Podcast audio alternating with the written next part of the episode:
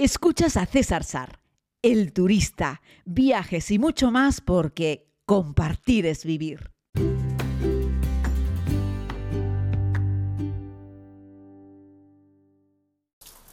Muy buenos días a todos y a todas, querida comunidad. Bienvenidos a este tiempo de podcast. Como les dije hace algunos días, si me escuchan con una peor calidad de audio es porque no me traje el micrófono, me estoy haciendo con los auriculares y directamente con el teléfono. Así es que bueno, les pido ya, les digo perdón porque no es lo más óptimo. Pero bueno, amanece un nuevo día aquí en la, en la isla de La Palma, un día que por cierto amanece lluvioso en este domingo, aunque a primera hora de la mañana había un poquito de sol, ahora se ha metido nubes, llueve un poco, ya saben, el microclima que tenemos en Canarias hará que a lo largo del día tengamos, ya veréis, que diferentes tiempos en función del punto de la isla por el que nos movamos. Bueno, cosas que les quiero contar de esta visita a la isla de La Palma con la Federación Española de Montaña. Unos días sensacionales, todo hay que decirlo. Muy bien organizado, un plan fantástico en el que estamos teniendo la oportunidad de ver un montón de sitios. Eh, ayer comenzamos el día en el Parque Nacional de la Caldera de Taburiente, el Parque Nacional de la Isla de La Palma, uno de los que encontramos aquí en, Islas Canarias. Es eh, precioso, es impresionante, magnífico. Hicimos una pequeña ruta circular, pero ya les digo, muy pequeñita, pero muy bonita. Eso sí, hay que estar siempre atentos porque el tiempo es muy variable. Cuando se meten nubes no ves absolutamente nada. Y al contrario de lo que pudiese parecer, que a simple vista podríamos decir que es como una gran caldera. No tiene nada que ver, no es una caldera, no, hay, no es un volcán eh, en el fondo, es, en fin, es, eh, son el lateral de distintos eh, volcanes, que lo que pasa es que ha quedado con esa forma cóncava que hace pensar que es un volcán, que es en sí la caldera es un cráter y no lo es, ¿no? Pero la verdad es que la imagen es muy, muy, muy bonita. Y hay varias rutas dentro del Parque Nacional que realmente merecen la pena. Ayer además tuvimos la suerte de que el guía que nos hizo la visita era el propio Palomares, es decir, el director del Parque Nacional de eh, la Caldera de Taburiente. Así es que bueno, un lujo, eh, la verdad, poder escucharle, seguir atentamente sus explicaciones. Además, un hombre que se deshace en, todo tipo de, detalles, que, le, que ama lo que está haciendo y se nota y se percibe y lo cuenta. Y claro, bueno, rodeados de la directiva de la Federación Española de Montaña, de Deportes de Montaña y Escalada de la FEDME, podrán imaginarse que estábamos ante dos, dos colosos, ¿no? Por un lado la Federación, que tiene 280.000 eh, federados, y por otro lado el director del parque. Así es que, bueno, esas son las cosas que un turista normal eh, no tiene la oportunidad de disfrutar, pero ojo, el parque tiene otros guías, evidentemente, que no son su director, que son igual de válidos, igual de buenos y dan las explicaciones igual de bien.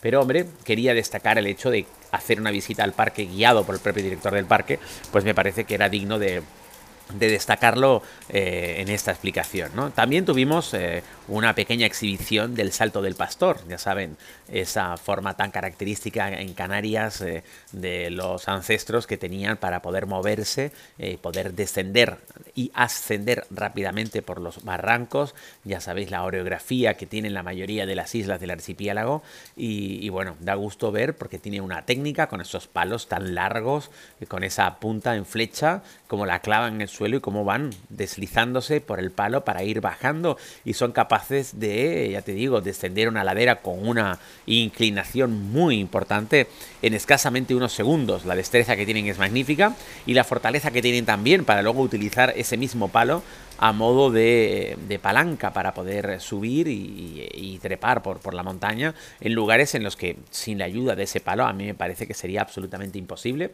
Así es que un abrazo también para, los amigos eh, que los vimos ayer en esa pequeña exhibición eh, eh, del Salto del Pastor aquí en el archipiélago, que lo encuentras también en la isla de Tenerife, en La Gomera, en Gran Canaria, en La Palma, sobre todo en las islas donde tenemos, ya te digo, unos desniveles más importantes, es donde hay más personas y además se está recuperando eh, y la verdad me parece magnífico ver a gente joven que se está metiendo también a, participar y a recuperarlo, a rescatarlo eh, y a transmitirlo y a mostrarlo a la gente, no solo a los nacionales, sino también a la gente de otros rincones del mundo y es una imagen sorprendente. A mí me gusta mucho y disfruto mucho viéndolos y ayer me dejaron incluso practicar un poco.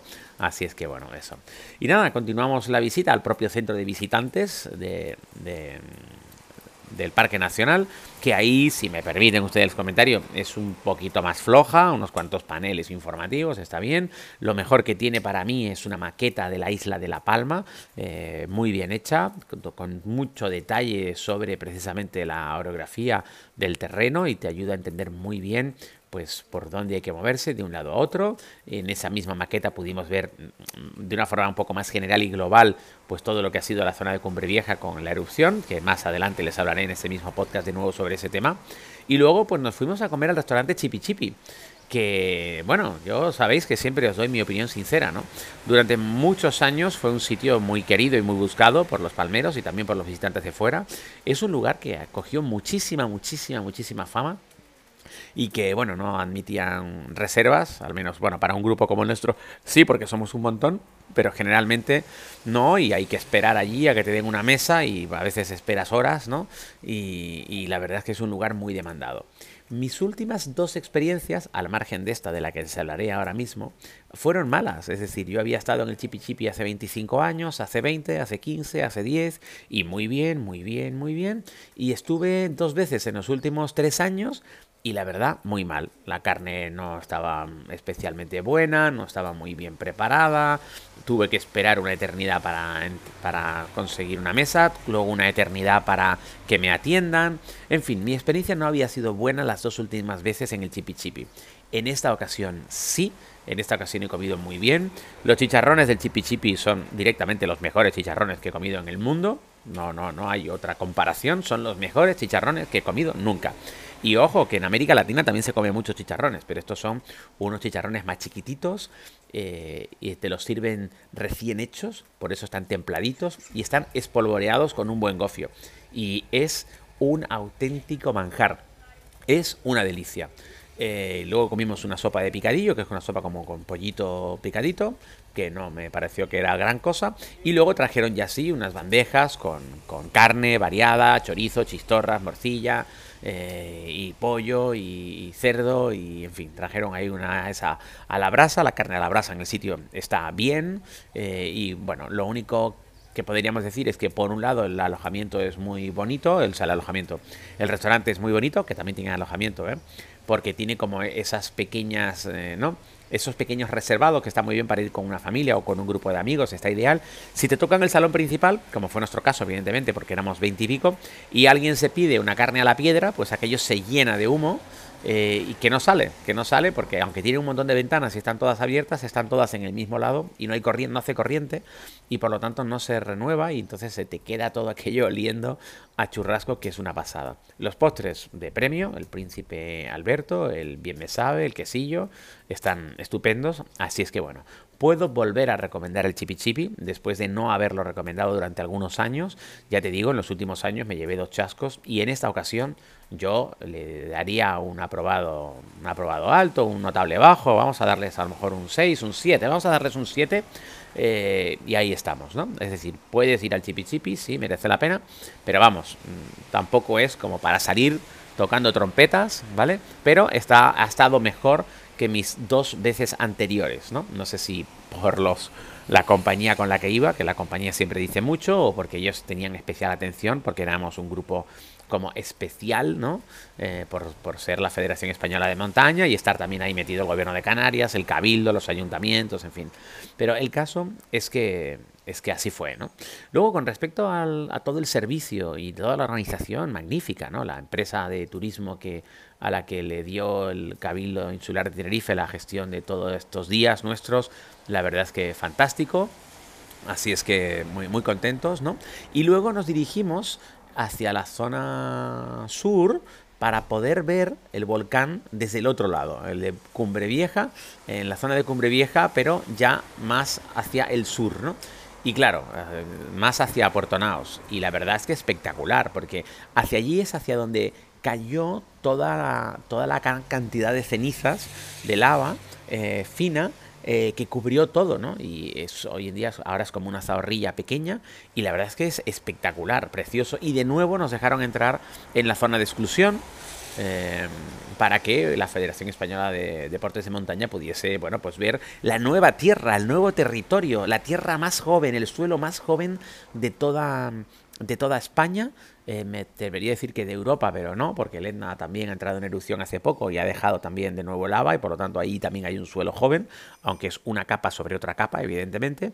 Aunque en este caso el, volcán que erupcionó en la zona de Cumbre Vieja, pues dejó también una fajana, es decir, una colada de lava eh, dentro del mar, ¿no? Entonces se han ganado unos cuantos metros más al océano, en la isla de La Palma, en esa, en esa vertiente oeste, ¿no? Y tuvimos la oportunidad de verlo también desde un par de puntos altos, pero ya te digo, lo más sensacional fue poder caminar directamente por esa zona de cenizas, por esa zona donde el volcán sepultó casas enteras, pero no por la colada de lava, sino porque depositó tal cantidad de cenizas que algunas casas solamente se veía la chimenea o, la antena de televisión en lo alto de la casa.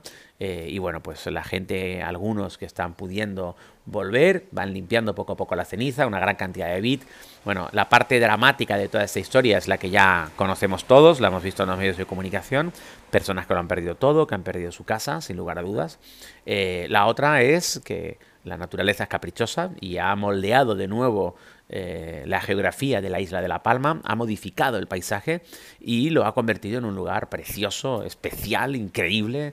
Y, bueno, pues mientras se ayuda a unas personas y se intenta recomponer otras cosas, pues la isla tiene que seguir adelante y esto sin duda también es un gran atractivo turístico. Por eso, como les comentaba ayer, yo pues no había venido hasta que no me dijesen que este era el momento de comenzar a promocionar La Palma abiertamente, eh, intentando pues que ¿vale? Por un lado se perdió mucho, pero por otro lado vamos a intentar que esto también produzca un beneficio y se gane mucho y aumente el número de visitantes a la isla de La Palma y sobre todo visitantes de calidad, visitantes que aprecien la naturaleza, el medio ambiente y que aprecien el entorno rural que significa en estos momentos La Palma y que sigue así por muchos años, una isla, como les decía, auténtica, que no ha perdido la esencia que tiene, no ha perdido esa autenticidad y que merece mucho la pena, ¿no? Por, por eso estamos invitando a la gente a que venga a la isla de La Palma, eh, porque no se van a, llevar una decepción, es una auténtica joya, es una auténtica perla, es una isla que mira al océano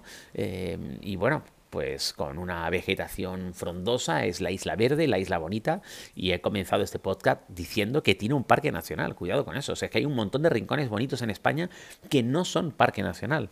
En La Palma también hay un parque nacional, pero es que fuera del parque nacional encontramos otro montón de lugares fantásticos, como ahora, pues estas nuevas coladas que ha dejado el volcán que entró en erupción en la zona de Cumbre Vieja, algunos lo llaman el volcán de Cumbre Vieja, aunque creo que el volcán en sí no tiene nombre, aunque la zona donde se produjo la erupción es la zona de Cumbre Vieja, por eso yo digo el volcán que erupcionó en la zona de Cumbre Vieja, porque tampoco quiero entrar a polemizar sobre cómo debería llamarse o no el volcán.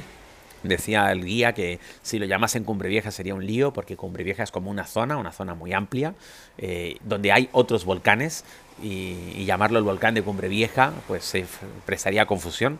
Eh, yo, mi opinión es que debería llamarse el volcán de Cumbre Vieja. Al fin y al cabo es el nombre por el que lo conoce todo el mundo y yo creo que no hay nada más definitivo que cuando eh, el popolo le pone nombre a algo, ¿no? Es decir, si popularmente se le conoce como volcán de Cumbre Vieja, yo lo dejaría como volcán de Cumbre Vieja, aunque luego eh, ¿no? haya otros volcanes en la zona que tengan otros nombres y que también estén en la zona de, Cumbre Vieja, ¿no? Eh, no sé, se me ocurre, eh, estoy intentando buscar algún otro ejemplo, ¿no? Yo que sé, Singapur es Singapur ciudad, es Singapur es la isla de Singapur y Singapur es el país de Singapur, ¿no?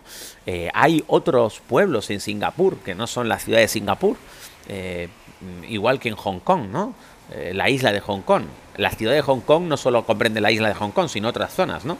Pero todo el mundo entiende que cuando dices que vas a Hong Kong es que vas a la isla de Hong Kong, aunque el Kulum es un barrio, eh, es otro pueblo y no está en la isla de Hong Kong, pero forma parte del Estado libre asociado de Hong Kong, o bueno, ahora adherido, en fin, ya sabéis cómo funciona esto en los chinos, pero no sé, es decir, para no, no enrollarme, podemos llamarlo, desde mi punto de vista, volcán de Cumbre Vieja, que todo el mundo va a saber de lo que estamos hablando, no hay ningún problema, aunque la zona se llame Cumbre Vieja y aunque haya otros volcanes que se llamen de otra forma en esa zona.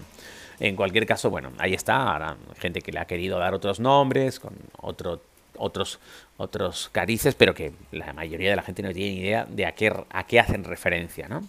Eh, así es que bueno, qué mejor que los topónimos los ponga un pueblo y no alguien en un despacho o, un erudito sacándolo de un libro, queriendo, no sé, hacer referencia a algo que la inmensa mayoría de la gente eh, desconoce.